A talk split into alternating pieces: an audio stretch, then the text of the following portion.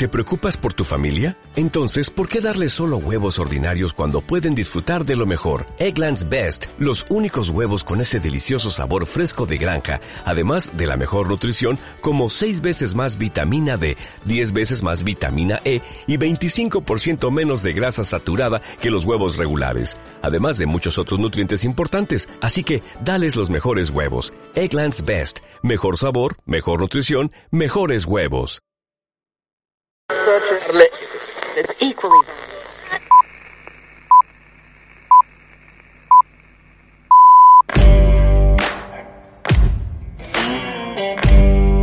Yo soy tu padre. Aquí solo servimos lengua. A dónde vamos no necesitamos carreteras. Sayonara, baby. Al infinito. Me llamo Forrest, Forrest. Está mejor en casa que en ningún sitio. Está mejor en casa. Lo siento, Dave. Eso no me es posible. ¡Seguidme! ¡Conozco el camino! Me llamo Íñigo Montoya. ¡Corre hacia la luz, cielo! Alchemist es un podcast de divulgación de los oficios escondidos del cine. Si te gusta, danos un like y comparte. Me llamo Bond, James Bond. Si tomas la roja te quedarás en el país de las maravillas. He visto cosas que vosotros no creeríais.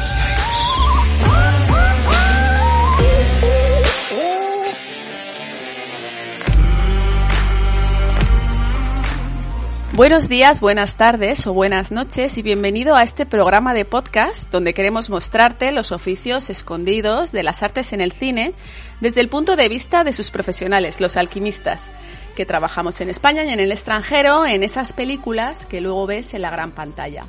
Pretendemos contarte cómo es trabajar en cine a través de anécdotas y vivencias y, por qué no, revelar nuestros trucos de trabajo si es que eres de esos que quieren dedicarse a esto o que ya lo hacen y buscas mejorar. Os habla Ruth Villamagna, pintora de props, puppets y criaturas. Están aquí con nosotros un día más Javier Coronilla. Hola Javi. Buenas tardes. Javi es diseñador de animatrónica. ¿Nos recuerdas un poquito en qué consiste tu trabajo brevemente? Pues nada, pues yo me dedico a, a crear, a bueno, a diseñar, construir y manejar en el set eh, los mecanismos internos de las criaturas que hacen que, que parezcan vivas. Ese es mi trabajo. También contamos con la presencia de Carlos Lorenzo. Hola Carlos. Hola, ¿qué tal? Buenas tardes, buenos días o buenas noches. Exacto, porque no sabemos cuándo va a estar escuchando esto el oyente. Debo decir que tu papel, Carlos, en este programa es muy particular y ha sido muy alabado en redes, ya que además de nuestro cinematógrafo de cabecera, también eres nuestro troll favorito. Troll, troll, troll. Sí, sí, estoy muy orgulloso de ello. Estoy, me, me- me he mimetizado, me he preparado el papel a fondo Y y tope. aquí vengo para sabotear este podcast. Señor Boicot. Muy bien, creo que, creo que te alientan, tienes tu público ya. Y hoy por fin contamos también con la participación de Iván Bejarano, pintor y escultor de criaturas y props. Hola Iván, bienvenido. Buenas tardes, familia. ¿Qué tal? ¿Qué pasa, tío? Iván no pudo estar en el anterior podcast porque, cuéntanos tú, Iván, un poquito. Eso digo yo, tío. Vaya la, vaya la que me diste en el último, en el último y primer capítulo cero, tío. Y yo soy la hostia. Estaba escuchando el podcast y digo, hijo de puta, si parece que, que, que voy a morir de puto ébola, ¿sabes? Digo, ¿qué, tío, ¿qué ha pasado aquí? Oh, Iván no puede venir porque le ha pillado la pandemia, porque es que Iván... Yo digo, ¿he muerto? No, no sé.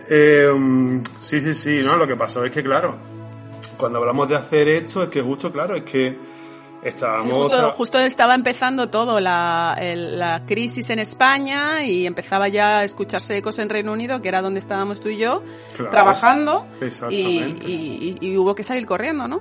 Hubo que salir corriendo, volando, literalmente, vamos, hubo que salir volando.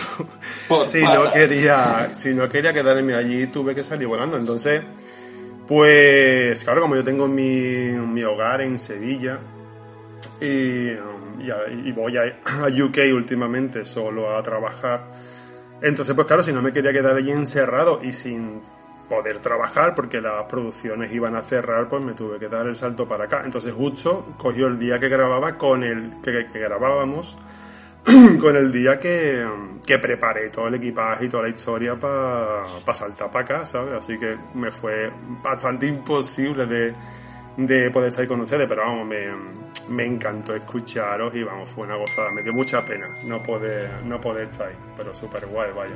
Estoy súper ¿Qué ha orgulloso sido de eso? ustedes. unos- ¿Qué ha No, sido no eso? No sé, la primera, a la tercera levantan el paso. No, no sé qué Ha, ha habido un pitido. Yo no he sido Es Ruth que está controlando los tiempos y ha dicho hasta aquí, Iván. vamos. la señorita Iván. Rottenmeier. Ya te he hablado demasiado, pasa al siguiente, sí, sí. Pasa al siguiente.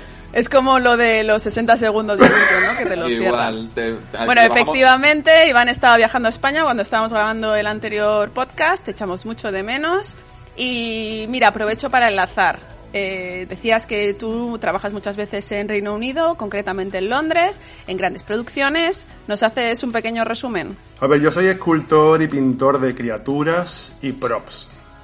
Eh, entonces, pues bueno, mm, he trabajado con, con grandes directores. Venga, espera, espera, espera. Ya, ya empiezo, ya empiezo. Empiezo interrumpiendo. Ahí Lo va, ahí va, explicó va. Ruth.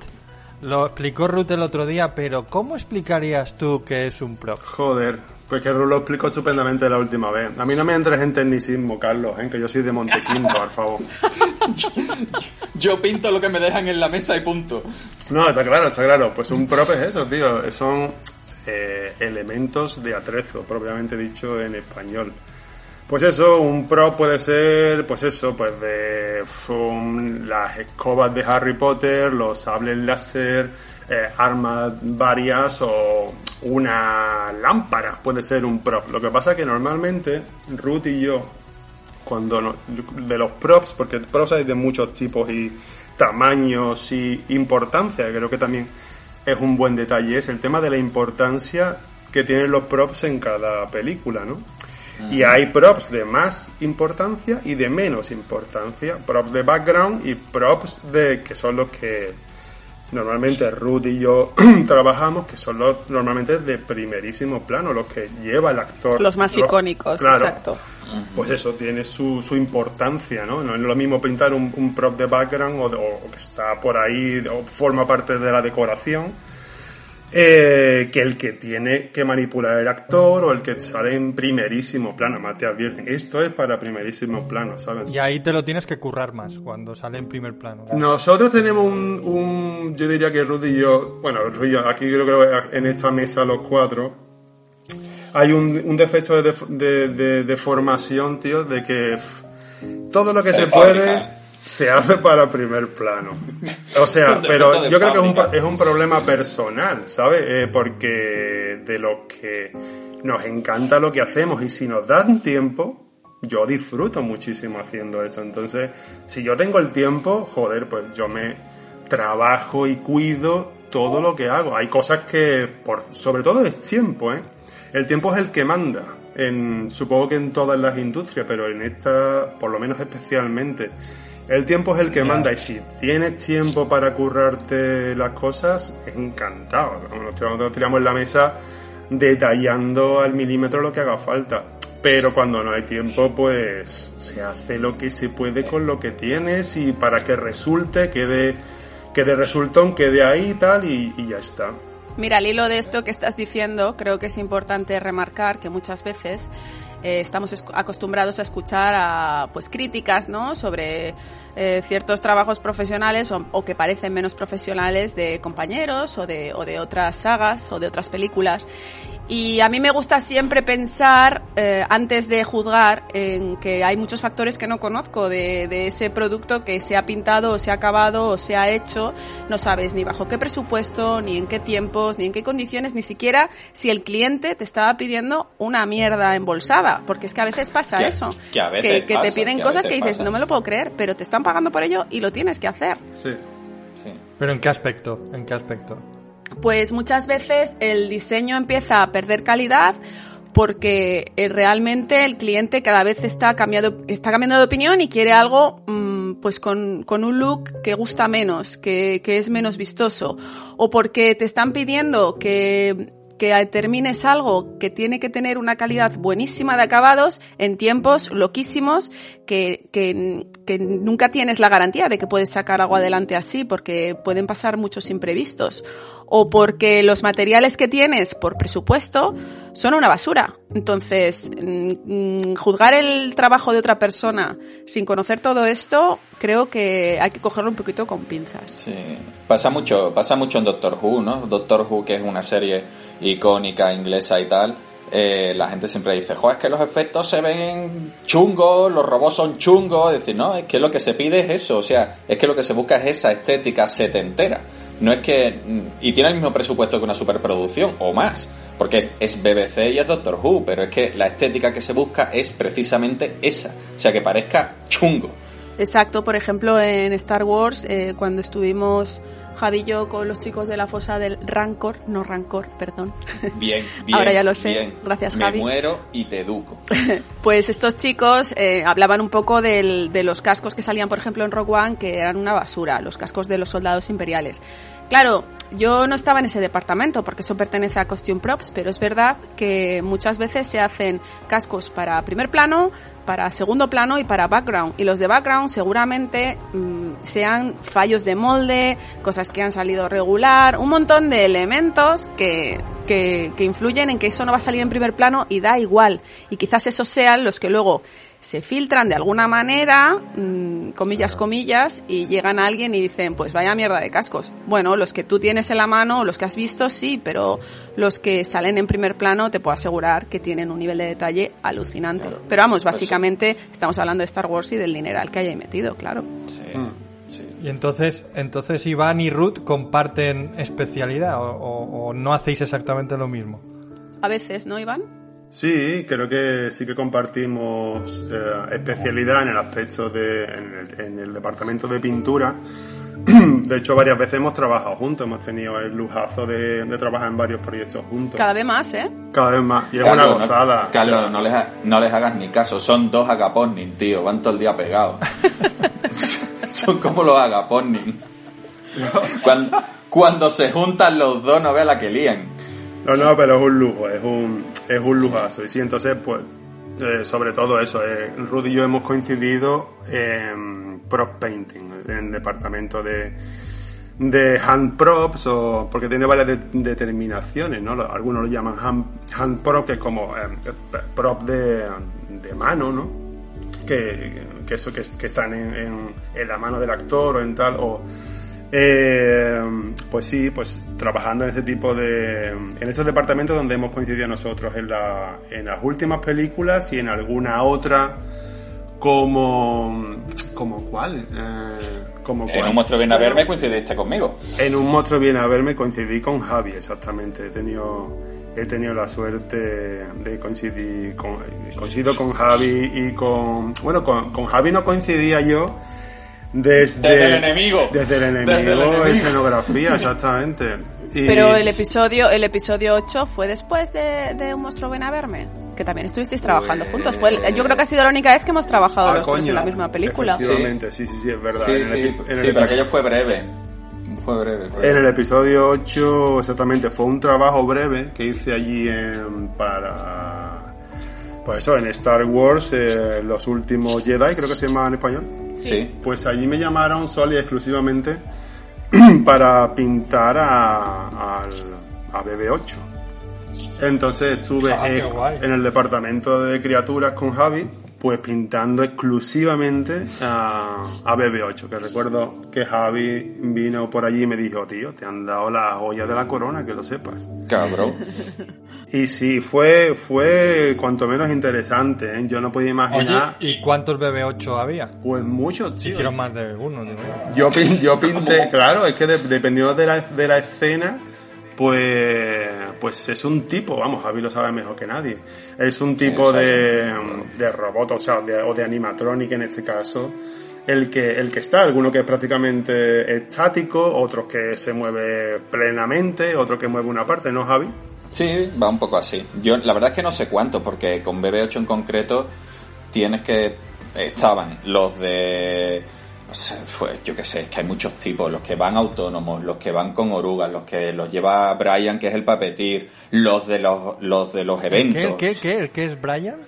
Brian Henry, que es un... ¿Es pape qué? Papetir. Eso, mira, nos viene al perlo. Titiritero. Titiritero. Brian, Brian es Brian es titiritero y es el que mueve a BB8. Brian y Dave Chapman son los dos personas encargadas de darle vida a BB8. Entonces hay muchísimos tipos distintos. ¿no? Y después súmale los de eventos, que, que también los hicimos nosotros, los que salen en los eventos tipo la Celebration y tal, Ajá. que aunque los que también se construyen, entonces no sé los que hay, o sea, había muchísimos. Y yo, yo recuerdo cuando Iván estuvo allí, lo único que recuerdo, tío, es el frío que hacía.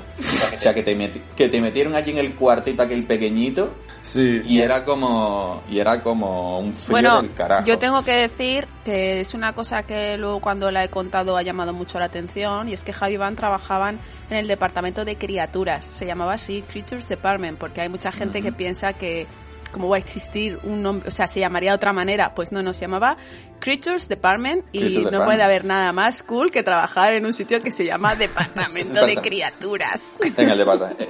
Resumido en siglas, el CFX, CFX.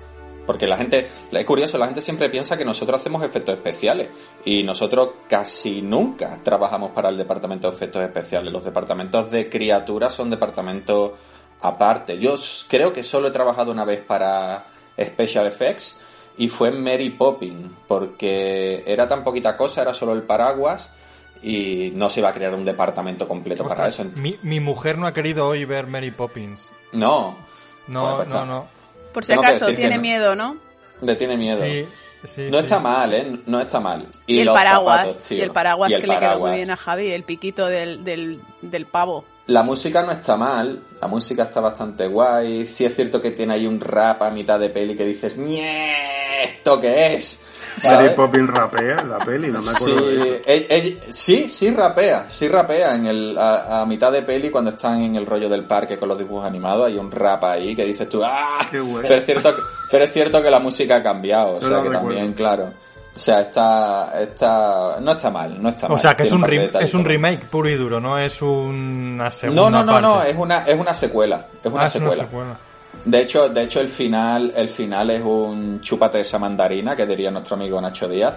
Muy, muy, muy, muy guay, no voy a desvelar, pero sí que el final de la peli dice, toma ya, chúpate esa mandarina. Pero bueno.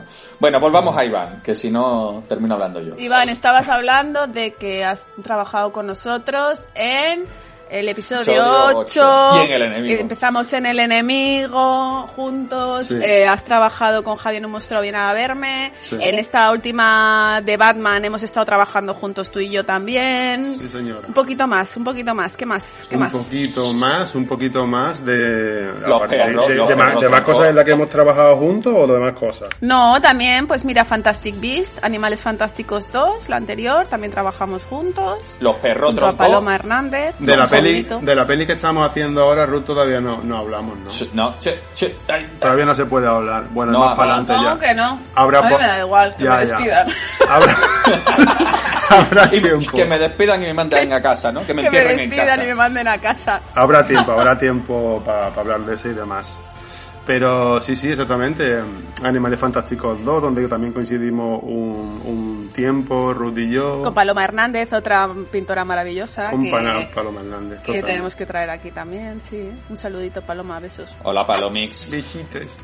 Pero, joder, sí, eso. Y, y bueno, y sinceramente tengo que decir que esto también es importante de recalcar, por lo menos para mí.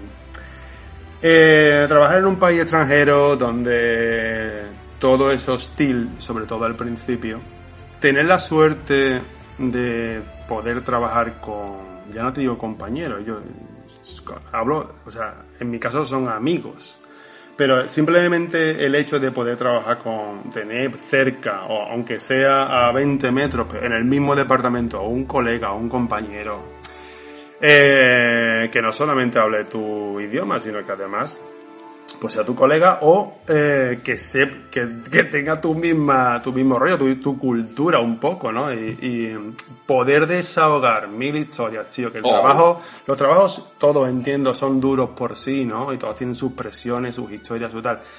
Y coño, cuando, cuando estás ahí metido en esa burbuja de presiones, tío, porque, porque es verdad, el trabajo que hacemos, bueno, pues, pues es un trabajo en, en nuestra industria importante, con sus presiones, sus tiempos, sus historias, y hay que estar ahí dándolo todo, con tus 18.000 sentidos ahí como un conejo, ¿sabes?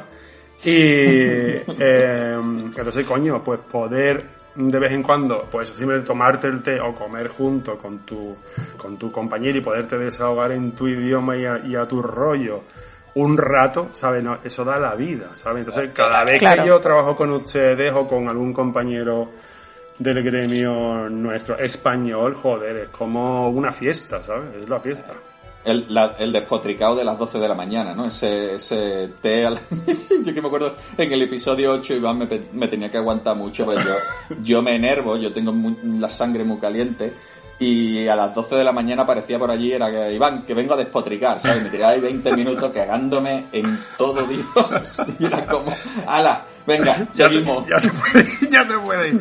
Era lo bueno, era lo bueno de trabajar en, un, en, un, en una habitación, porque es verdad que aunque fuera una mierda, era mi sitio, ¿sabes? El tener tu, tu sitito para ti solo a puerta cerrada, a tu rollo. Pero tenías, pero tenías ventana o, o era Que va. ¡Ay, Tenía- ventana! ¡Oye, oye, ventana! Dice, ¡anda, loco! Ventana. ¡Ventana, ni ventana! Muchísimo mejor, Carlos, muchísimo mejor. Para un pintor, las ventanas son... eh, Son un muy- sueño. Son una bien. fantasía. Para un pintor lo importante es tener una pared extractora, tío. Y yo tenía una pared extractora. Y me- la- las ventanas son secundarias. O sea, para una- no cogerte, para no cogerte el pedo con la pintura, vaya. Claro, tío, vamos, no cogerte el, no cogerte el pedo o no coger un cáncer directamente. O sea, Que, que, por cierto, en esa habitación chupaba tanto el extractor que costaba trabajo abrir la puerta. Porque era como. chupaba toda la atmósfera y era como, joder, que no se puede abrir la puerta. No, no, pero eso es, eh, sí, es- súper importante los departamentos de pintura. Todo el que se dedique un poco a esto, señores, y no lo tenga, exigirlo a vuestras empresas. Pared extractora, señores. Exactamente. Eso prolonga Y, y la vida. mascarilla. Todo, todo junto. Y mascarilla, sí. Así que sí, tengo que decir, tío, que el trabajo que con, con BB-8, con BB-8, eh, a mí me flipó de verdad. O sea, eh, por supuesto, el departamento de criaturas es una pasada, pero yo me, a mí me impresionó mucho este, este bicho en sí, ¿no? Este, este droide. Porque claro, tú lo ves en pantalla y dices, ay, qué guay, qué mono, qué cookie, qué gracioso. Ah, pero tú ves eso allí y es que se te... Se, se- iba a decir, se te, caen, se te caen dos lagrimones, tío. Lo que la obra de ingeniería que es ese bicho es acojonante, tío. Javi puede hablar mucho más de eso que yo, porque yo no entiendo una mierda. Yo a mí cuando me dan e- eso, que no veas, si eso era solo para pintarlo, tío. Y Eso eso, era, me dieron un plano que era el de, el de El la, tumba de Ramsés, ¿sabes? O sea, era increíble, o sea, un jeroglífico, tío, de piezas y de historia que tenían que, que cuadrar entre sí para que la pintura quedara exactamente en su sitio. Y como es que aquello es una. O sea, en sí, a la hora de moverse, se mueve de una manera súper determinada. O sea, la pintura tenía que, que quedar. Es que no sé ni explicarlo, te lo juro. Porque todo iba a base, tío, de unas plantillas que cuadraban perfectas con, con lo que con lo que era toda la esfera de este de este de este droid, tío, y te lo juro que era alucinante. Yo esta- yo nunca jamás jamás, tío, en casi 20 años de profesión había pintado algo tan complejo como ese bicho, te lo juro, Sí. tío. Cada ¿Cu- ¿Cuánto, parche. cuánto, cuánto te, te podía llevar pintar? Tío, me llevaba mucho tiempo, ¿eh? Yo los iba pintando, porque esto no es, tú te imaginas, allí el, vi- eh, el, el- el- el droide allí colgado de una percha y tú lo pintabas con la pistola, no. O sea, eso te lo van dando por piececitas que luego van montando y, para, y, y al final montan este, este droide, montan este animatronic, tío, por piezas, ¿sabes? Y, luego, y luego se ambienta o se ambienta antes de, de montarlo. Sí, sí, luego se ambienta una vez que está toda la pintura a base, su naranja precioso, su blanco, su tal. Es que ahora tú lo dices, coño, si nada es blanco, ¿cuál es el rollo? Me parto. Me parto de mundo. Bueno, pues te lo juro, tío, es que parece súper sencillo, pero es que nadie se puede imaginar la complejidad que Sí. tenía eso, tío. Era Ca- increíble. ca- cada uno de los parches, o sea, pues BB8 está compuesto de varios parches y cada uno de los parches tenía nombre. Había uno que era la tortuga, otro que era el pescado que se come no sé qué, porque como no había huevos, cada uno es diferente y tiene unas líneas, el otro tiene una, un, como una trampillita de no sé qué, terminamos poniéndoles nombre. Era la tortuga, el, el pescadito, el no sé qué, y eran los diferentes parches para aclararte un poco de, de cómo aquello Claro, y tú, iba... tú a la hora de pintarlos tenías que saber perfectamente por dónde estabas empezando, porque aparentemente todo era igual, solo eh, lo único exactamente la, lo, que lo diferenciaba eran esos parches de los que habla Javi. Entonces tenías que saber por dónde estabas empezando para poder continuar toda eh, esa to- toda esa esfera que al final donde empezabas y terminabas. Bueno, un- una locura, la verdad. Menos mal que duró Pero- poco, duró poco tiempo. Pero vamos, vamos a ver, aquí lo que le interesa a la gente, si es tan complicado, ¿está bien pagado esto? Eh, yo diría que sí, que el cine está relativa, o sea, Es que me están llegando WhatsApps ahora mismo, todo el mundo preguntando esto como loco. saca la nómina, saca la nómina. ah, no, pero es verdad, o sea, una cosa que yo tenía que apuntar, si hablábamos de pasta o no. El tema, yo creo que es una, creo que es una cosa importante. a- Nuestro troll ha decidido que sí. Sí. Yo pienso que sí, que es una cosa importante de hablar. Eh, el cine está re- relativamente bien pagado, en, la- en el sentido de que se echan más horas que en un trabajo que- convencional. Eh, lo típico aquí que se habla de las ocho horas en España, ¿no?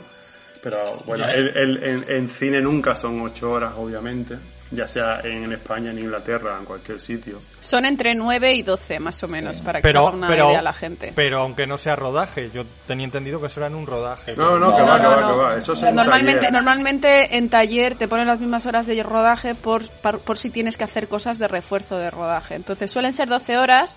Es verdad que si tienes suerte, depende del jefe de equipo, puede pelear un poquito tu horario y pueden ser 9 más la de comida, que al final son 10, 11 o 12. El, ro- el rodaje Y luego que la todos, somos, todos somos autónomos o empresa o freelance. Bueno, hay gente contratada a los que les Ujú. graban directamente los impuestos y tal. Pero a nosotros nos pagan en bruto.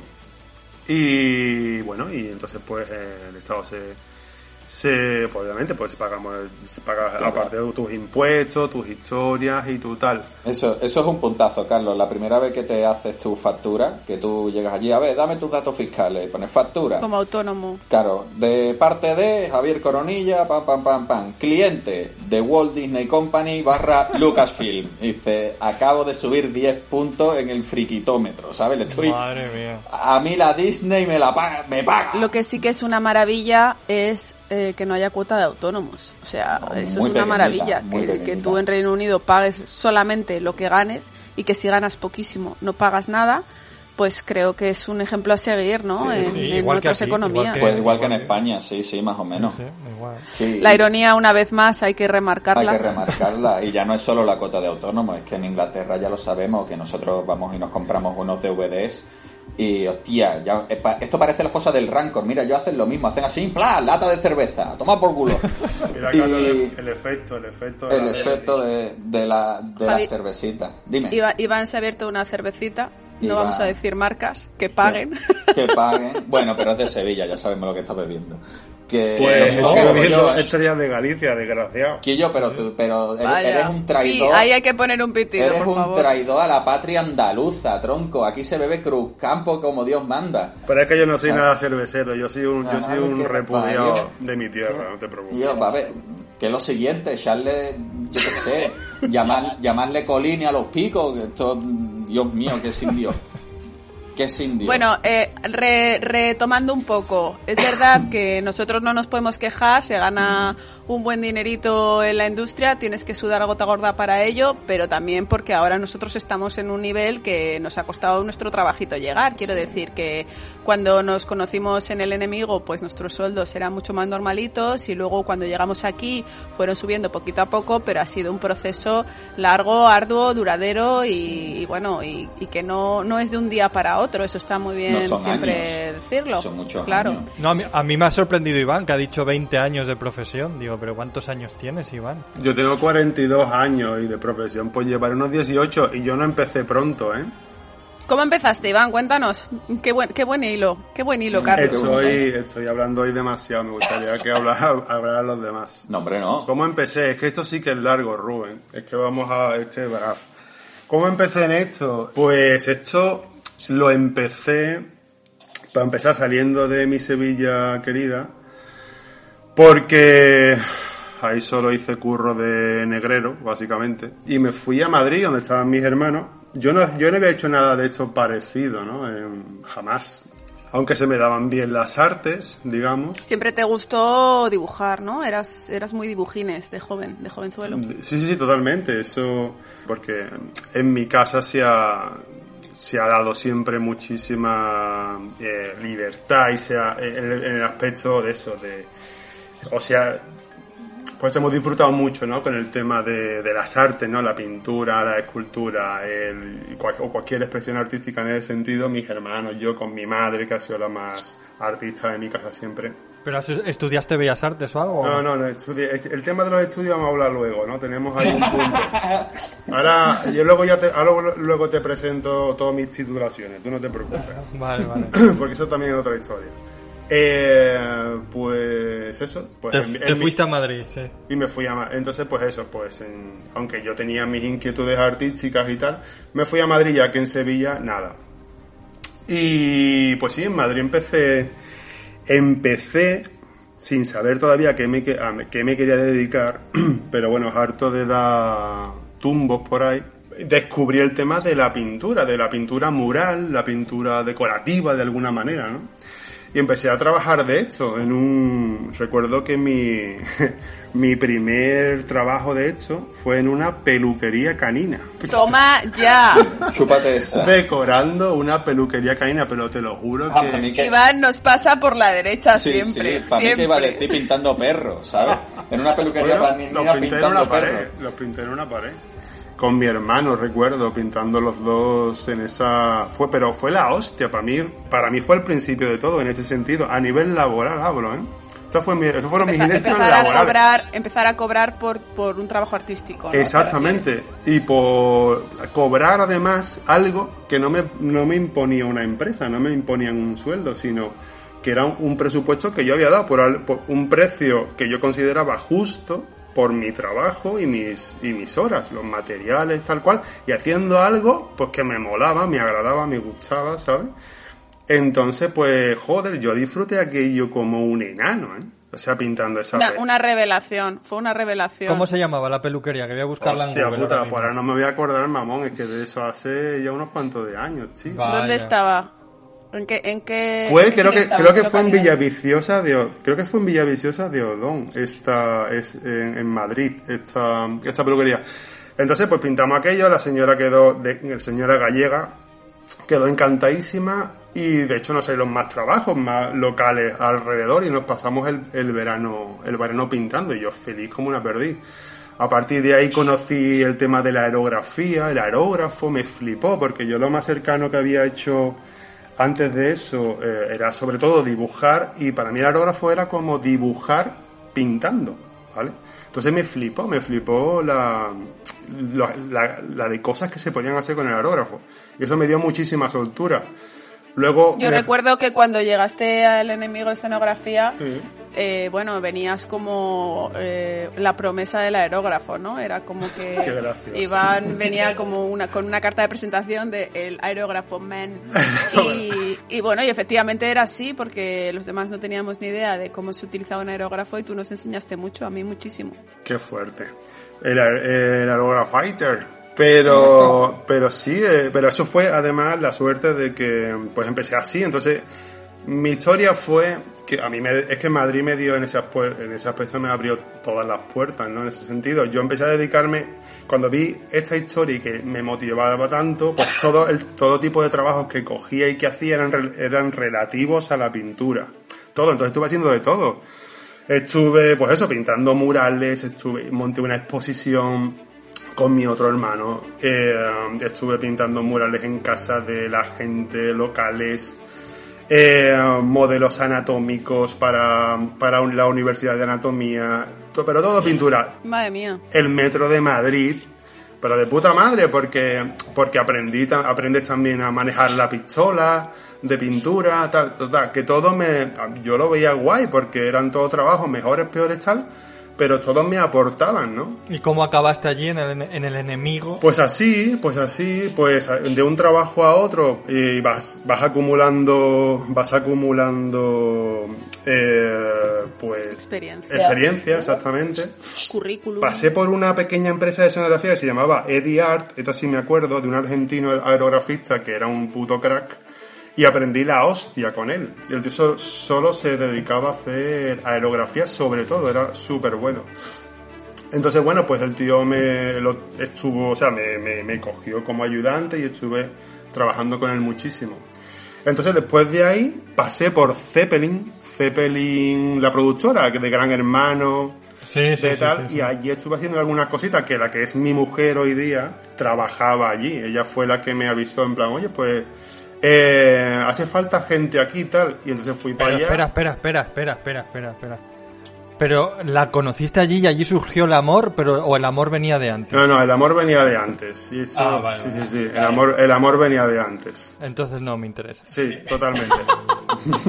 entonces, pues sí, pero, pero, entonces Carlos hice- ha perdido el interés. hice algunas cositas, hice algunas cositas allí eh, hasta que me y me llamaron del enemigo de escenografía, exactamente. Y allí conocí a Ruth, a la grandísima Ruth y a Javier Coronilla. Allí conocí a estos dos. cracks. Una ovación, por favor, efecto ovación. Sí. No conociste a Javier Coronilla, conociste a Javito. Bueno, conocí a. Javito totalmente, tío. Ja- Javier Coronilla es hoy en día, entonces era Javito. Bueno, yo me moriría siendo Javito, pero bueno. El tierno, el tierno Javito. Pero bueno, una cosa que, que tengo que decir, y yo sé que la. O sea, Javi seguramente no. Pero Ruth y yo, pero no, en serio, Ruth y yo podemos, yo creo que los dos podemos decir de que nosotros en el enemigo de escenografía nos hicimos grandes profesionales, nos hicimos muy buenos Sí, profesionales. sin duda, sin duda. Eso es una cosa que, que es irrepo- irreprochable. Y Javi también, aunque lo niegue. hombre. No, no, no, no. A ver, Javi se curtió, pero no hizo animatrónica pena allí. Es verdad, es verdad. hice solo, hice solo una cosita y fue la última semana antes de irme. Recuerdo para Solo Águila una Roja, cosita. ¿no? Para Águilas Rojas, sí, el medallón de Águilas Rojas. Fue la última semana antes de, de irme. Pero sí es cierto, el- a ver, yo no me curtí a nivel de... Es curioso porque yo allí me maleé, que era lo que pasaba muchas veces, que te maleabas en el sentido de... De, de, bueno, pues de utilizar los materiales de mala forma o de sacar trabajo. Y entonces después me tuve que desmalear. Pero sí es cierto que aquella fue, para mí fue mi mili. O sea, yo Hombre, no aprendes, aprendes a trabajar, a moverte en Claro, un taller, son es- cosas súper importantes. en un rodaje, que es súper importante, que eso la gente la gente no lo entiende cuando llevas a alguien nuevo a rodaje y entonces me paso el día mm, echando petas. Ahora cuando me llevo a la gente a rodar es como con este no hables, esto no lo hagas, lo otro y porque es toda una jerarquía, ¿no? Un rodaje tiene su jerarquía y hay que respetarla y, y la forma de moverte en un set de rodaje. Entonces yo eso sí lo aprendí allí, es cierto. Yo, Bueno, y, gracias, y gracias también a, a esa empresa nos conocimos nosotros tres, conocimos a Valentina, Efectivamente. conocimos a mucha más gente que luego nos hemos ido encontrando en, en Londres o en diferentes partes del mundo, ¿no? Que eso también es algo muy valorable. Sí, sí, sí, sí. No, hombre, sin- sin A, a mí no, a mí no me conocisteis. A ti no. A Bueno, no. yo a ti te conocí en, Estoy en llorando, mi, en mi llorando. parte, en mi faceta secreta. Es una faceta secreta. Suena, pero suena, eso suena peor de lo que es. Sí. Ya, bueno, no sé, estoy cebándolo mucho. Sí, la, la gente se va a pensar que fue en un pub eh, en Londres a las 5 de la mañana, Yo era travestidos los stripper, dos. No. No, bueno. pero está muy bien que enlacemos eso con, con Sí, un es que- tema del que hablamos en el primer co- podcast, que estaría muy bien hablar en este, sobre los estudios, o qué estudiar, qué no estudiar, para toda esa gente que nos escucha y que piensa, ay, que- ¿cómo puedo yo llegar a ¿Cómo meto trabajar en lo que trabaja esta gente, no? Sí. Mm, Pues sí. Nos hemos callado todos. Pues has hablado de estudios y nos hemos callado. No, claro, tú, di- tú dirás por, por qué, qué- Por- cómo yo empezamos. sí. Espera, espera. Yo estudié comunicación audiovisual. Aplausos, por favor. Por, por eso no has ¡Uh, llegado, bravo, tronco. bravo! Por eso no has llegado. Porque estudiaste algo útil Pero, para eso. Carlos, después de comunicación audiovisual que estudiamos juntos en la carrera y por eso nos conocemos, ¿luego hiciste algún curso, algún máster o algún algo? Mm, Absolutamente nada. El máster Claro. de, el máster de la vida. El máster de la vida. Madre mía, momento, momento freak. Sí, pero, pero yo, yo, de verdad, eh, aunque no lo, no lo creáis, yo am, a la que más conozco es a Ruth y tampoco demasiado. O sea, a, No. a Eso- estos, a estos eso- otros dos. eso que te ahorra. Sí, a estos dos los conozco eh, cibernéticamente. Eh, Y, y, mm, no sé qué iba a decir, si te digo la verdad. Bueno, Sí. el caso es que em, lo que yo quería decir que, que, que yo sospecho que Iván efectivamente no, ha- no ha estudiado nada específico para esto. Sospecha muy bien. Y claro, y entonces yo lo que me doy cuenta, que me has preguntado que si yo estudié algo más, yo estudié comunicación y a mí, en mi caso, para la mierda que hago comparada con vosotros, que yo sigo flipando, que no sé qué pinto aquí, em, eh, no me sirvió no me sirvió para nada estudiar comunicación audiovisual o sea me sirvió para conocer a Ruth y me sirvió para conocer a mucha otra gente que conozco de la facultad y amigos y tal y cual pero Bueno, hacíamos, hacíamos cortos, eh, nos enseñaron a usar el, el Premiere, teníamos equipos con los que hacer programitas de radio y mierdecitas así, ¿no? No estaba sí, mal bueno, todo. un poquito, pero yo estoy seguro que hubiera aprendido más, pues eso, como Iván, buscándome la vida. De hecho, yo me acuerdo de un profesor que teníamos, Pedro Sangro, con el que yo hice un corto allí cuando estudiábamos, y, él fue el que, él, es de Madrid y, me- aconsejaba que no me quedase aquí, o sea, me decía, ya, ponte ya desde ya, o sea, ya en la facultad, con 18, 19 años, vete a Madrid, métete en rodajes, en cortos, a tal, a cual, y es verdad, es que mi corta experiencia y, y tal, pero eh, yo creo que es lo, o sea, aunque parezca mentira, pero es lo más interesante, coger experiencia, coger experiencia, coger experiencia, ¿no? Sí, pero algo de formación siempre, siempre está bien, ¿no? La formación. Yo en mi caso, por ejemplo, yo lo único que, que he hecho ha sido decepcionar a mis padres y hasta ahí voy a... ¿Vale? Es lo que he Otra hecho. vez, un beso para Juana Mari, por favor. Un ¿eh? beso, un beso. Que me, yo que me único- estoy ganando tu parte de la herencia, pero a golpe y Sí, sí, sudor. te la estás ganando. Sí, yo a nivel, a nivel de estudios lo único que he hecho ha sido decepcionar a mis padres porque, eh, joder, yo quería ser piloto, que, que es, mi, es mi vocación. De ahí empecé, me fui a la a ingeniería superior, pues mi- mis padres decían, ay, tú, un ingeniero, ay, con las habilidades que tú tienes, tú un ingeniero del carajo. Y yo no tengo ni idea de matemáticas y se me dan fatal, así que... me- Normal, si de- estabas haciendo cohetes con tus amiguitos del cole, pues que iban a Claro, pensar, ¿qué pues este va a ser astronauta, por lo Este ser menos. astronauta y de ahí me fui a Cádiz, bueno, ya lo conté el otro día. Pero sí, básicamente a mí no me ha servido, a mí la educación me ha servido para tener una base ideológica, para aprender, para aprender a resolver mm, determinados problemas de cierta forma, pero ya está poco. A mí lo que me ha servido básicamente es lo que hablábamos el otro día, de, de echarle pelotas y, y meterte cada vez en fregados más gordos. Sí, y, y- y, eh, yo creo que ahí Iván, y hoy está Iván para decirlo, pero Iván siempre dice que no somos valientes, que somos inconscientes, que somos unos inconscientes del carajo. Bueno, es que nos- la valentía es un poquito inconsciente. Sí, por- porque no- nos metemos en cada berenjenal. O sea, yo, yo creo que nos hemos metido en cada una de decir, a ver cómo salgo de esta. Pero Por sí que es cierto... Por, por ejemplo, bueno, habla Ruth, habla, habla, por favor, que eres la que No, es que no me quería desviar todavía esto de la educación, porque creo que es algo que, que aporta mucho, ¿no? Y que, y que hay que decirlo. Yo, por ejemplo, eh, sí que es verdad que no tenía ningún tipo de especialización. Me estudié un curso en la Universidad Autónoma de Madrid de Artes Plásticas aplicadas al cine, radio y tele. Radio, no, perdón, teatro. Y bueno, pues... Artes plásticas a la radio. ¿Te imaginas? Pintando Soy muy buena en radio. Y, y bueno, y luego empecé a echar currículums y me salió, me salió un par de curros y, y cuajé en, en el enemigo. Pero sí que es cierto que durante los primeros dos años yo tenía un síndrome del impostor que no podía con él, porque te da la sensación de que tenías que haber estudiado Bellas Artes, de que tenías que haber hecho, pues no sé, algo, eh, algún, en nuestra época no había bachillerato artístico, pero ahora ya lo hay, luego hay un módulo que se llama Artes aplicadas al muro o algo así. Entonces siempre piensas, o, o yo, yo pensaba de aquella que pues me sentía un poco impostora porque yo no había estudiado nada. Y como en el periodismo y en la comunicación audiovisual siempre nos meten tan en la mollera el tema del, del intrusismo, ¿no? Pues yo me sentía una intrusa en, en, en otro, en otro mundo. Y creo que si tú tienes una formación, eh, es, un, es un aporte más a que luego tú em, pues seas una persona que tengas que trabajar mucho, esforzarte, sacrificarte, todas esas cosas que hacen que luego puedas eh, avanzar eh, profesionalmente y llegar a, otro estado, pero sin duda creo que formarse hoy día está muy bien. Otra cosa es que no haya mucha oferta de formación o que, o que sientas que te timan un poco cada vez que miras algún curso o, te- o algún compañero, ¿no? De al- algún oyente seguro que le ha pasado que le cuenta que ha hecho no sé qué curso, no sé qué escuela y el profesor pues no ha trabajado en su vida, ¿no? Ha sido una persona que, que ha sido siempre formador. Pues esas cosas yo creo que hay que remarcarlas, ¿no creéis? Sí, sí. Yo creo eh, es un consejo, lo hablamos el otro día, es un consejo súper importante. Cuando vayas a hacer un curso de este tipo de campo, lo primero que tienes que investigar es qué ha hecho tu profesor. Porque. Claro, no su es- currículum.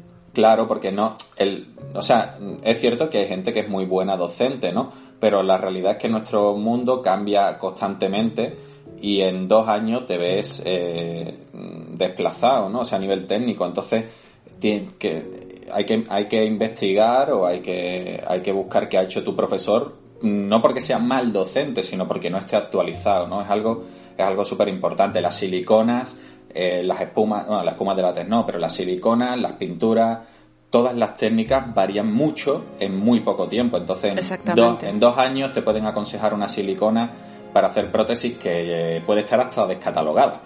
En- entonces, bueno, eh, es muy, muy importante, más allá de donde hagas los cursos, ¿no?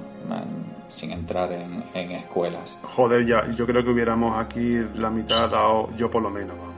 Yo hubiera dado un brazo porque hubiera en mis, no, en mis tiempos, o sea, o hace, no sé, 20 años, hubiera el nivel de, bueno, de información, yo no digo formación, información que hay Sí. hoy día, tío. O sea, porque, porque sí, pues porque aquí todos nosotros, como dice Carlos, al final, nos hemos- eh, el que no ha estudiado algo relativo con esto o con cualquier cosa, o cualquier cosa que se, a lo que se dedique, pues ha aprendido a base, a base de, de hostias, vamos, de barrigazos y de, pues eso, de autodidacta total, ¿sabes? Porque es que no había otra. Aparte, ya no vamos a hablar, ya hablaremos más específicamente del secretismo español de la profesión del cine, tío. Oh, qué, qué as- qué asco, Dios. Que es verdad, tío. Además es que, eso solamente va contra toda la profesión. Claro, que va sí contra noto- todo el mundo. Yo es una cosa que he vivido, ¿sabes? Que he visto que eso, que la, este rollo de... a ver, se pueden contar mil historias de estas, ¿no? Eh, entonces, pues claro, pues es que no había información ninguna. Entonces todo, que te lo tenías que inventar. Si no habías estudiado nada, como decía Ruth, ¿no? Eh, relativo o parecido o enfocado a esto, en este caso la escenografía, el cine o tal, ¿no? en mi caso, señores, familia. Un poco de agua, un poco de agua, un Be- poco de agua. cerveza, No, mi sí, hermano. sí. Bebe cerveza, La tengo, la tengo. que te atraganta. Señores, yo tengo menos papeles que una liebre, ya te lo digo. Eso es así. Eso es así. Si estamos hablando de formación. Todos callados esperando tengo- la frase lapidaria. Tengo menos papel. Eso es así, señores. Si estamos hablando de formación, o sea, esto es para darle moral. O sea, es que a mí la gente que anda llorando por las esquinas diciendo es que yo, es que yo, ¿qué, Guillo? O sea, eh, señores, yo salí de. O sea, yo no terminé la EGB. Yo salí del séptimo de EGB del cole y me puse a currar una tapicería. ¿Qué me- What are you telling to me? Sí, sí, sí. Es así, tío, me refiero que la, yo pienso que es que todo lo- todas las cosas que nos van pasando en la vida son súper importantes para, no sé, desarrollarte y para ser lo que eres hoy, ¿no? Para mí todo ha sido decisivo en mi vida, todo lo que me ha pasado, bueno, me ha llevado eh, por un camino u otro y yo he decidido eh, coger este camino u otro dependiendo de la experiencia que he tenido, ¿sabes? Y para mí todas mis experiencias han sido vitales, tío. Y en este caso, pues eso, pues yo repetí segundo de EGB, yo no sé cómo se puede repetir eso, pero yo, pero ser, yo lo repetí, tío. No hacías bien las bolas de plastilina. Sí, sí, no le salían redondas las bolas de O sea, yo no plastilina. recuerdo, ¿qué carajo, qué carajo se enseña en segundo de EGB para repetir, tío? Menudo pieza tenías que estar hecho, ¿eh? Yo en absoluto, es una cosa que también quiero recalcar. Si yo he sido, yo he sido un, Sí, el niño bueno del más pan. bueno del mundo, tío. Eso es así, tío. Desde siempre yo he sido un niño bueno. pero yo recuerdo que la, la profesora, sinceramente, estaba como una puta cabra y me... Te me- tenía manía. Tía, me Claro, cogía con dos tíos, me llevaba enfrente de su escritorio y me daba palos con la regla en la mano. Yo no recuerdo qué carajo hacía, pero Madre mía. me daba de hostias. El caso es que yo, como Javi, las matemáticas cero. Entonces yo suspendí segundo de GB porque no se me daban bien las matemáticas. A partir de ahí, mal. Volví a repetir sexto de GB. eh, que claro, ya mis compañeros se fueron, yo tenía, a mí me salían las piernas por debajo de la mesa, ¿sabes? Y yo, era un cigarrón, tío, en el, en el cole, tío. O sea, me da vergüenza tremenda y cada mañana al colegio le dije, mamá, por favor, yo no quiero ir al colegio. Y en séptimo de GPM, mi madre me dijo, anda, yo vete ya, sal de ahí ya que, que vaya la que me da. Así que me fui de, yo decía, yo quiero Pero- trabajar, mamá, yo pero- quiero, yo quiero pero en seti- trabajar. Pero en séptimo, en séptimo tú tenías ya 25 años. Claro, yo Sí, tenía, sí, 30 y- 35, yo creo, más o menos. Entonces yo le decía a mamá, con la excusa de salir de ahí, yo quiero, yo quiero trabajar, yo quiero ganar dinero, yo quiero tal, ¿sabes? Yo estás ahí queriendo te comprar tu, tu bamba o tu historia, tal. Entonces mi padre me dijo, ¿tú qué quieres trabajar, picha? Venga, tú no te preocupes que tú vas a trabajar. Y me metió en la tapicería Félix, que Félix era un colega suyo, y, y me metió en la tapicería. Yo que tenía 300 alergias por aquella, ¿sabes? Yo era, era el niño tonto, tenía más alergias que Dios. Entonces, pues, al polvo, al ácaro, a, los, a no sé cuántos animales, a olores fuertes, pues me metieron Qué ahí. bien, tapicero Pues, con ácaros. ¿Cómo? Que tapicero con alergia a los ácaros, que muy bien, todo sí, bien. muy bien. Entonces, pues lo pasé fatal. No sé si duré un mes. Oye, sigue, sigue existiendo, ¿eh? La tapicería Félix. Seguro, seguro. Sí, son sí. cosas Ah, ¿lo has que- buscado? Son, son cosas que de toda la vida. Un saludo, un saludo, Félix. Un saludo, Félix. Un saludo. No sabes lo que te entró por la puerta, Feli. Él lo sabe, lo Feliz, sabe. feliz, eh, le hiciste un hombre. Sí. Pero sí, bueno, pues eso, pues Félix me, me valió para saber que yo, yo no quería ser tapicero ni cualquier cosa que se le pareciera, ¿sabes? Y como Félix vinieron muchísimos más trabajos de mierda en mi vida, es así. Pues eso, pues el típico empresario explotador te coge y te revienta aprovechando tu juventud y tu historia. Entonces, bueno, pues Y puedes... tus ganas de trabajar y de hacer cosas y tu entusiasmo. Claro, absolutamente. Y tu juventud, y tu fuerza, y tu historia, y tus ganas de, de hacer las cosas bien. Porque sinceramente, yo, tío, por como soy, como es en mi familia, como nos han educado, yo doy la vida en el trabajo, tío. Yo lo, y, y ha sido con Feli, el tapicero, eh, tirando cables para Telefónica, unos cables como la porra de un pony, ¿sabes? Que tirábamos entre 25, diluviando, colgando postes de Telefónica eh, por los montes en pueblos perdidos, tío. Postes que le echaban un tratamiento para insectos y te abrazaba la piel. Pero fíjate, fíjate, yo, yo, em, cuando alguna vez yo he hecho alguna cosita, alguna producción pequeña de las mías o, o incluso en bodas, cuando grabo bodas y busco a alguien que me eche una mano, lo que más me cuesta encontrar siempre es lo que tú estás diciendo que trabajáis vosotros. O sea, gente responsable con su trabajo y que dé la vida, ¿sabes? Siempre es como gente, mi hermano que tiene gente de prácticas, mi hermano es fotógrafo y, y tiene gente de prácticas. Lo Un que saludo, un saludo a Luis también. Sí, sí.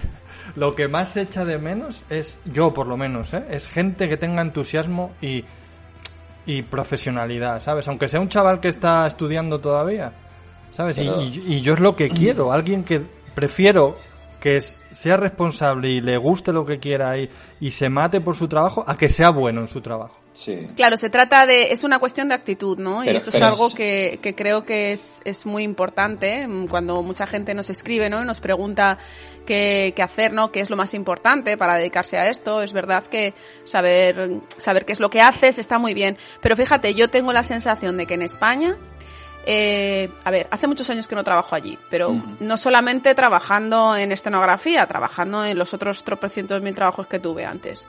Yo tengo la sensación de que en España se espera que tú nazcas aprendido ya, que entres a trabajar de nuevas en un sitio y que en tu currículum diga que tienes muy poca experiencia, pero da igual. Tu jefe lo que quiere e- es que seas el más profesional del mundo, como, como si tuvieras 20 años de experiencia. Y si no lo eres, pues, pues es la excusa perfecta para humillarte o para broncarte o para lo que sea. Y creo que eso es algo que, por ejemplo, en el Reino Unido, tú cuando entras dentro de un equipo de, en este caso en, en, en cine, ¿no? Dentro de- del departamento que sea, pues tú entras primero con un, con un contrato de prácticas en el que te pagan muy poquito.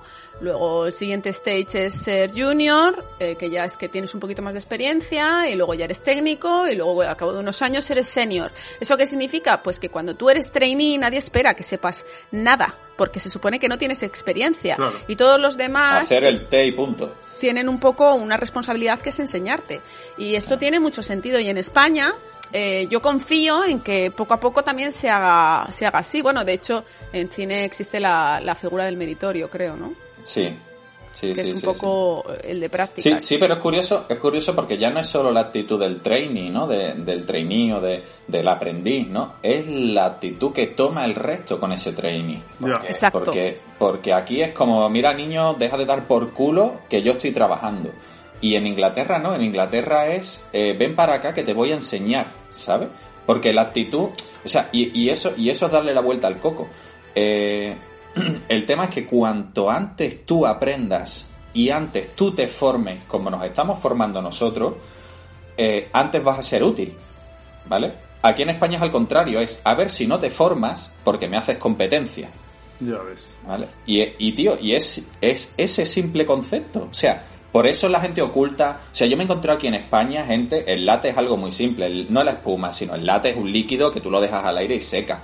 A mí me han llegado a decir, no, es que esto es un late que yo me traigo de Estados Unidos, es el componente A y el componente B. Y tú dices, y tú dices, mira, tío, vete a cagar, vete a cagar, el late es el late y punto, me estás engañando. ¿sabes? Y entonces en, en Inglaterra es totalmente lo contrario, es ven para acá, siéntate, coge apuntes que te lo voy a enseñar todo con pelos y señales porque lo que quiero es que me seas útil, Hmm. ¿vale? Que, y, y tío, y la verdad... y- Exacto, es, es yo- el, el, uso, ¿no? El uso Eh, claro. completo, el aprovechamiento de esa persona Claro, que estás claro. contratando. Claro, y cuando ves que alguien no tiene ciertas actitudes, no, no lo echan, sino lo amoldan a ciertos trabajos que son en el- ¿Qué te digo yo? Por ejemplo, tío, eh, todo el mundo no es un absoluto crack cuando entra a trabajar en un sitio. Entonces, cuando ves que alguien es más torpe, en determinadas características, en determinados trabajos, no lo echan, sino buscan qué trabajo eh, se amolda a las actitudes de esa persona. Que el tío lo único que sabe es, ¿qué te digo yo? Apretar tornillos como un cabrón. Pues buscan un trabajo donde ese, donde haya que apretar tornillos, no lo echan a la calle en plan, es que tú tú no sabes hacer otra cosa que apretar tornillos. Pero es que hasta, hasta el que solo aprieta tornillos es útil en un taller. Yo, creo, yo creo que eso es súper importante. Iván, Mm. ah, volvemos un poco al hilo del, de que estábamos hablando un poco de tu, de tu biografía. Ujú. ¿Cuándo, ¿Cuándo das el salto a Londres? Pues desde el enemigo escenografía, después de llevar allí cuatro años contigo mano a mano, pues mi mujer y yo, Clara Gómez del Moral, ya vendrá aquí algún día. Fantástica directora de arte, te queremos mucho, Clary, nos la traeremos. Ya vendrá aquí algún día temprano y os contará vuestra la historia. El caso es que decidimos, porque bueno, eh, lo que estaba hablando antes en, en el enemigo escenografía, eh, aquello fue obviamente pues otra empresa latiguera, ¿sabes? La que, eh, pues eso, explota las actitudes de sus trabajadores, como en todas las que he conocido, nada especial. Con la diferencia en que en esta empresa yo estaba haciendo lo que me flipaba. Algo que, coño, es que no sabía ni que existía, que jamás me podía dedicar a algo así. Pero bueno, Yo también, yo tenía exactamente la misma sensación los primeros años. claro. Entonces, pues ahí estuve trabajando muchísimo, como dice Ruth, de sol a sombra y, y sábados metidos, algunos domingos y Dios. Pero lo, lo que pasa es eso, que cuando tú tomas estas cosas, estas experiencias, pues eso, pues como experiencia, es un intercambio al final. Ellos, bueno, pues, pues es trabajo, son es mogollón de experiencia, nosotros tuvimos allí eso, pues tiempo para curtirnos en todos los sentidos y hacernos unos muy buenos profesionales. Entonces, después de cuatro años allí, yo ya vi, al tercer año, yo noté que tocábamos techo, que no había mucho más en lo que podíamos... Yo tenía ganas de seguir aprendiendo, quería ser alguien, coño, pues muy bueno haciendo lo que hacemos, porque me encanta lo que hago. Entonces, pues después de tres años yo noté que tocábamos techo Entonces, pues empecé a, a pensar en una siguiente opción, una salida, algo que... Un siguiente paso. Yo siempre voy buscando un siguiente paso cuando veo que, pues eso, ¿no? Que ah, el sitio donde quería llegar empiezo a estar ahí. Entonces voy buscando eh, seguir el camino. Pues, como de- contabais en el anterior podcast, pues Valentina Vis- Vi- Vicentin, ¿cómo es? Vicinti, con V. Vicinti, me va a matar cuando me escuche y, no- y sepa que no me, no me sé su apellido bien. Ya, ya te vale. Eh, pues vino y nos contó sobre Londres, exa- exactamente. Entonces, si recordáis, que vaya a recordar perfectamente, Oh. a partir de ahí eh, empezamos a ir al IMAX. ¿Os acordáis del IMAX? Sí, Sí, señor. claro. sí, señor. Yo, esa fue mi primera experiencia en Londres cuando fuimos al IMAX, que es una que es una es una feria, ¿no? Es Carlos, un- ¿tú no sabes lo que es el IMAX o qué? Mm, Ni idea. Y no te interesa saberlo. No, estaba esperando, estaba esperando a ver si lo explicaba. Pues, pues Pues- eso es como eh, es como una, una feria del maquillaje mm, estético y de efectos especiales del cine, ¿no? Entonces se monta allí la de Dios, la verdad. Entonces yo no- jamás había ido a un evento como este. Entonces Valentina nos Pero, habló ¿y, tú, ¿Y tú sabías que existía eso? por Valentina. Valentina nos contó sobre esta historia, sobre este evento. Valentina la podéis seguir en Instagram en su cuenta Valentina Vicinti con V o valentina.vicinti.mufx. Cuando tú estabas en Madrid o cuando estabais en Madrid, ¿vosotros sabíais que existía esa feria? No, no, no. O sea, sí, sí porque nos lo contó Valentina cuando el tiempo que estuvo trabajando con nosotros. Sí, pero antes de eso no. No sé si Javi lo sabía, que siempre ha sido un poquito más internacional, friki No. internacional. No, no recuerdo si lo sabía en ese momento, la verdad. Imagino Pero que... es un, es un evento que se hace en, en grandes ciudades del mundo. Se hace en Sydney, se hace en Estados Unidos en varias ciudades, en Los Ángeles, se hace en Londres, se hace, se hace en varias ciudades, en Vancouver, y, y es un evento muy potente que tiene un montón de marcas increíbles, donde pues es un punto de reunión para profesionales, porque también hay gente que va a dar charlas y hacen demostraciones, se compra material, es un poco un punto de reunión general y, y bueno, pues nosotros empezamos a ir, pues sí, a, a raíz de Valentina. Exacto, y vamos, un punto de reunión brutal, que yo no había vivido algo así en mi vida, ni en Madrid, ni hostia, vamos. Al bar, al bar del, del IMAX. Ese Claro, famoso. es que era un sitio no solo, claro, donde iban grandes profesionales del maquillaje, de los de, de criaturas, de efectos especiales y de historias, dar conferencias y dar historias y hay ahí un, un museo de exposición de cosas que, que hacían en los talleres de allí. Allí se nos, se nos iluminaron un poco los ojos diciendo, che, estas cosas se hacen aquí, tío, qué pasada, tal. Y como dice Javi, en el pub de todo el mundo esperaba a cuando terminaba el día de, del IMAX, de la celebración de este, de este evento, cuando ya empezaban a cerrar los chiringuitos y todo Dios se juntaba en el bar. Allí nos poníamos ciegos a pintas y con y la gente con, con mucho valor como Javi yo jamás lo hice nunca me atreví pero Javi y mucha vale la misma Valentina y todo el mundo todos los que estaban allí se iban tenían la oportunidad de enseñarle en persona tu portafolio a los mismísimos eh, dueños de los talleres más importantes de Londres entonces, pues claro, era un evento mmm, que era una pasada. Entonces, pues al IMAX fuimos como dos años. Entonces, el segundo año que fuimos, yo le dije a Clara, cariño, aquí mm, estaría guay venirnos a venirnos a, pasar una temporada de nuestra vida, no sé, intentar algo por aquí. Parece que se mueve algo más que en España aquí la industria tal. Parece que hay cositas más interesantes, podemos aprender muchas cosas tal. Entonces, bueno, mi mujer flipó en colores, ¿no? Le encantó la, la iniciativa, pero me dijo, eh, o sea, de puta madre, mi amor, pero, sea, tú no hablas una puta palabra de inglés, ¿sabes? y, y yo dije, efectivamente. ¿Y qué más da, no? ¿Y qué más da? Y eso Pero te lo importa? juro, tío, te juro que jamás vi eso. Fíjate lo que habla Javi, tío, unos putos inconscientes, tío. Jamás vi eso un problema, ¿sabes? Yo- Porque necesito hablar inglés para trabajar en Londres. Vaya idea de gilipollas. Sí, sí. Pero es verdad que nunca lo vimos, nunca se vio un problema. Y dices que, que podías enseñar el portafolio allí a, a, mm, Exactamente. a, a la gente. Claro, Y, a- y, y- y Ruth tenía preparado que íbamos a hablar del portafolio. Sí, bueno, es que, claro, en el, en el capítulo está esperándote. Gracias, troll. Estaba, estábamos, estábamos pensando en el capítulo cero, en el anterior podcast, pues eso, hablar un poquito de qué se necesita para tener un buen portafolio, cómo hacer un buen portafolio. A nosotros nos llegan portafolios muy a menudo y bueno, pues quizás dar unos, unas pinceladas de, de qué es lo mejor, qué es lo peor. En nuestra época es verdad que eh, descubrimos los, las revistas de Photoprix de aquella. Hostia, Sí, qué grande hostia. Sí. Entonces lo que hacíamos era imprimirnos el portafolio encuadernado y era un- una manera muy muy bonita y muy visual de hacerlo. Hoy día hay muchas fórmulas muy diferentes. A mí Oye, me llegan y ya. No, ¿Y no os parece un nombre horroroso, portafolio, por cierto? No, Es que me parece horroroso, portafolio, pero no, bueno. a, mí, a mí me da ¿Quieres, repulsa el que, currículum.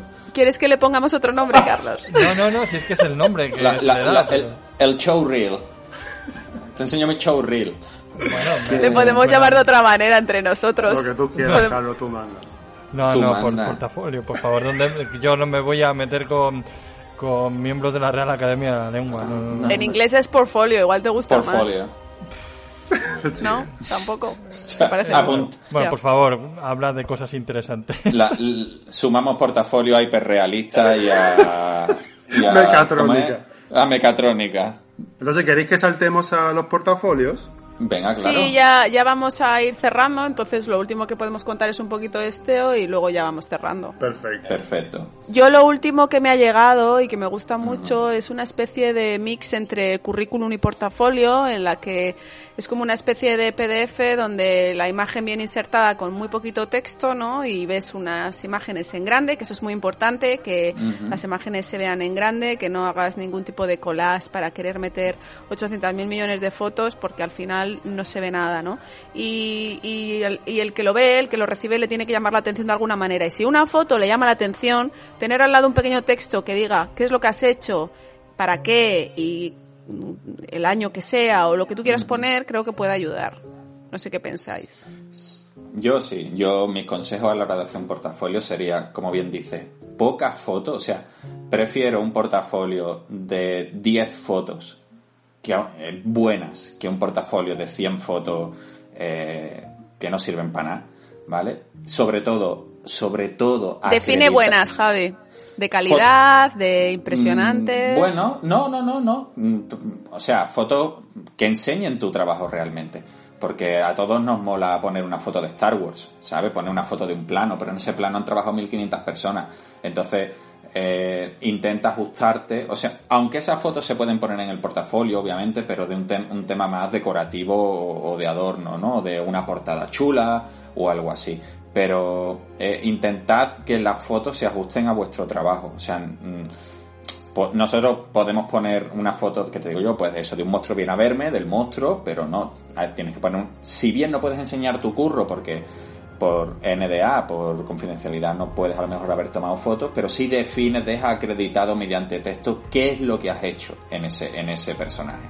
Pues me he encargado de los moldes, o me he encargado de positivar las piezas. O he pre- formado parte del equipo de moldes. Efectivamente, efectivamente. Después un tema, un tema legal o un tema, vamos a llamarlo de, de protocolo, ¿no? Que es acreditar para quién lo has hecho, porque obviamente está, no lo has hecho tú, ¿vale? Lo ha hecho Lucasfilm o lo ha hecho eh, Disney o lo ha hecho John Nolan Studios, lo ha hecho Neil Scala, lo ha hecho DDT, entonces siempre dejar acreditado que, que, que eso no lo has hecho tú, que no es tu trabajo, es un trabajo para alguien. Y yo daría un consejo muy a los habitos, ¿vale? Que es no te quieras pasar de listo, ¿vale? Porque en este gremio somos muy poca gente, ¿vale? Y sobre todo con proyectos un poco más grandes.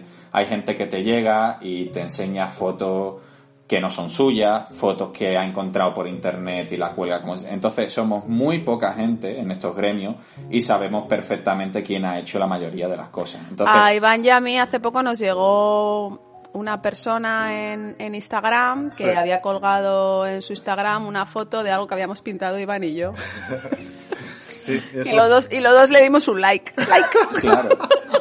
Esa, esa Porque nos quedó muy bien, nos quedó muy bien Claro. pintado, entonces le dimos un like, ¿verdad, Iván? Es- Luego, claro. luego el, el troll soy yo, luego, ¿sabes? Claro, no, esa, esa es la diferencia entre ellos dos y yo. O sea, yo les pedía, por favor, por favor, dejadme que le diga algo, dejadme que le diga algo, porque yo le hubiera saltado al cuello, ¿sabes? La Claro, hubiera pero destrozado, pero... a mí me no, daba, después- me daba cosica. Claro, después entiendes que no tiene sentido. Entonces eso, aunque tú no, no seas consciente, porque esta chica, creo que era una chica, les habrá mandado la foto a, a, a Ruth y a Iván. Y no Esta chica que se, llama, que se llamaba María Fernández. María de, ¿no? sí, de Madrid. DNI, 7 millones. Claro, aunque, aunque ella no haya recibido un mal feedback, ¿vale? Porque estos dos no me han dejado darle un mal feedback, pero la realidad es que esa chica se ha cerrado las puertas mm, de cualquier cosa. En- Entiéndeme, no ella en concreto, ¿no? Pero obviamente te cierras las puertas, ¿vale? Te cierras las puertas cuando haces algo así, aunque no seas consciente de ello. Otra cosa que, que me recuerda un poco a esta chica, y es que si tú no tienes un portafolio, eh, es un poco difícil que nadie vaya a llamarte, porque a mí a veces me llegan currículums y en realidad en el currículum ves muy poca cosa, ves sí, pues ha- ha- has trabajado aquí y allá, pero yo no sé lo que lo que puedes hacer, ¿no? Ni ni ni de qué de, de- en qué proyectos has estado formando parte del equipo. Entonces creo que es mucho más importante un portafolio, que si quieres añadirle un poco de texto te olvidas del currículum y te lo ahorras, porque los currículums creo que se abren ya, bueno, no lo sé, yo por lo menos no los abro nunca. Yo no abro ningún currículum. No abro. En Abro nuestro- fotos. supongo que en nuestros departamentos que son súper visuales, súper visuales, pues sí, supongo que lo más importante es lo que estáis hablando, son las imágenes o vídeos, dependiendo si te dedicas al animatronic o intentas dedicarte al animatronic como Javi, ¿no? Pues los vídeos son, supongo que son solo el material, ¿no, Javi? Más, más eh, requerido, ¿no? Para ver el movimiento, tal, supongo que depende de tal. Pero sí, las fotos. Yo, mi, único consejo con el tema de los portafolios, porque es que yo creo que aquí los que estamos, yo no sé qué tiempo hace que yo no actualizo un portafolio. Hace mucho, poco, puedo dar poco consejo de, de, de portafolios porque hace mucho que no actualizo el mío. Pero lo que sí puedo decir es que, que claro, yo es que yo es que me desvío súper rápido, pero yo por una de las cosas que salté a UK fue por especializarme. ¿Sabes? Que eso es una cosa que no, que no es nada fácil en España, tío. Porque Exacto. están los departamentos, bueno, pues se, se dan por hechos, o se da por hecho, es verdad, yo no sé cuánto habrá cambiado la cosa. Yo sinceramente no creo que haya cambiado mucho en los últimos 10 años que llevo fuera. Pero por lo que escucho, vamos. Pero es este rollo de que todo el mundo tiene que saber hacer un poco de todo, ¿no? Y esto a mí siempre me ha quemado. No me ha gustado nunca ese rollo. Y yo siempre he buscado la especialización. Siempre he buscado enfocarme y ser muy bueno en algo, pero en algo muy concreto. Es, lo, es la única manera de poderte especializar en algo, dedicándole todas las horas que puedas a eso. Totalmente de acuerdo. Yo cuando llegué a Londres fui muy consciente desde el minuto cero que tenía que ofrecerme no como modeladora o como model maker o como bla bla bla, no. A mí lo que se me daba mejor era la pintura y eso era lo que yo tenía que, ofrecerme como, ¿no? Como pintora. Y fue un acierto. Es que es la única manera de, seguir escalando porque hay mucha competencia y muy, muy buena.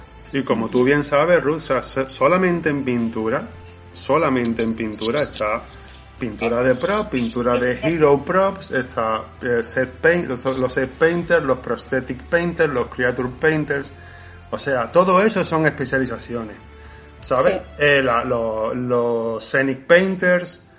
Los scenic artists. sí, O sea, que son cosas absolutamente diferentes, con técnicas absolutamente diferentes, los puppet painters. Eh, solo eso en pintura, ¿sabes?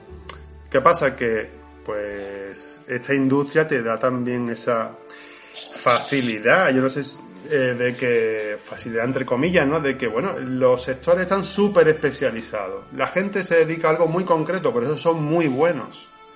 Y yo apuesto siempre por eso. No me, nunca me ha importado lo que me han dicho aquí, como a todos, 20.000 veces, ¿no? Que aquí hay que saber un poquito de todo, no. Siempre me he negado a eso. Yo siempre he querido hacer algo específico y ser la hostia, pero en eso. Eso, te- eso que, va- que vas a conseguir con eso, diferenciarte de los demás, aunque solo sea en eso. Si hay, Oye, al- yo si yo ha- os escucho, os escucho y, y me doy cuenta de que lo he hecho todo al revés en mi vida. Tú, tú también entregabas vídeos copiados de otros, ¿no? No, Que esto lo he hecho yo. No, no, no. Lo de especializarse, que no sé qué, que no sé cuál. Yo sé hacer de todo y no sé hacer nada. Pero porque es algo muy español, muy del mercado español, supongo, no lo sé. Es algo que aprendes también cuando te vas moviendo y descubres que, que es un poquito el secreto de, de salir adelante en un mercado mucho más competitivo, aunque el español lo es también, ¿eh? pero de otra manera.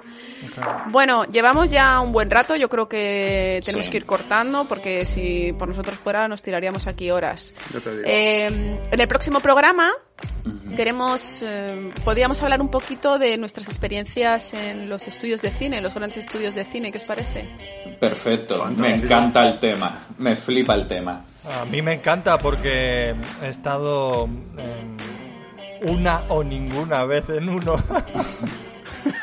Podemos, podemos desgranar Pinewood Studios en la próxima, o Shepperton, o Lisden. Sí, Pinewood Studios en Londres, donde se rodó la saga de Star Wars, James Bond, bueno, un montón de, de- de películas míticas. Porque mm, por mucho que trabajes en empresas de escenografía, props o maquillaje de efectos especiales, no percibes lo que es el cine verdaderamente hasta que no entras a trabajar en unos grandes estudios de cine, ves los decorados, otras producciones, los extras vestidos de diferentes temáticas, los actores, los directores, en los carritos de golf moviéndose por las calles de los estudios porque son lo suficientemente grandes como para tener calles, restaurantes, pubs, cines. Es alucinante. Total. Y eso te deja muy loco. Son cosas muy guays y creo que hay que contarlas porque nosotros las hemos vivido y, y bueno, somos unos privilegiados un poco. Os Así odio, que- ahora, ahora sí que os odio. No, odia, odianos, y odianos. Carlos, Carlos ya está preparado para ese programa con, con mucho odio en sus entrañas. Y queremos compartirlo con vosotros. Así que hasta aquí hemos llegado hoy. Puedes seguirnos en Instagram o en Facebook como alchemist.art, ART, en Twitter como alchemist-art, ART, alchemist con K, y escucharnos en iVoox o en YouTube como Alchemist. Agradecemos infinito todos vuestros comentarios, nos entusiasman y nos ayudan a mejorar. Queremos destacar la ilustración que nos hizo Luismi Olmedo basada en el capítulo cero. Gracias Luismi, nos ha encantado a los cuatro. Grande, ahora vas a tener Luis. que ahora vas a tener que elaborar uno por cada podcast, lo siento. En buen jaleo te has metido. Y ya sabes, si te ha gustado, dale a like y comparte en redes, que es gratis y estarás ayudando a difundir esta parte de los oficios del cine que muy poca gente conoce y que pretendemos darles visibilidad entre todos porque contamos contigo. Buenos días, buenas tardes o buenas noches. Adiós. Adiós, familia. hasta luego.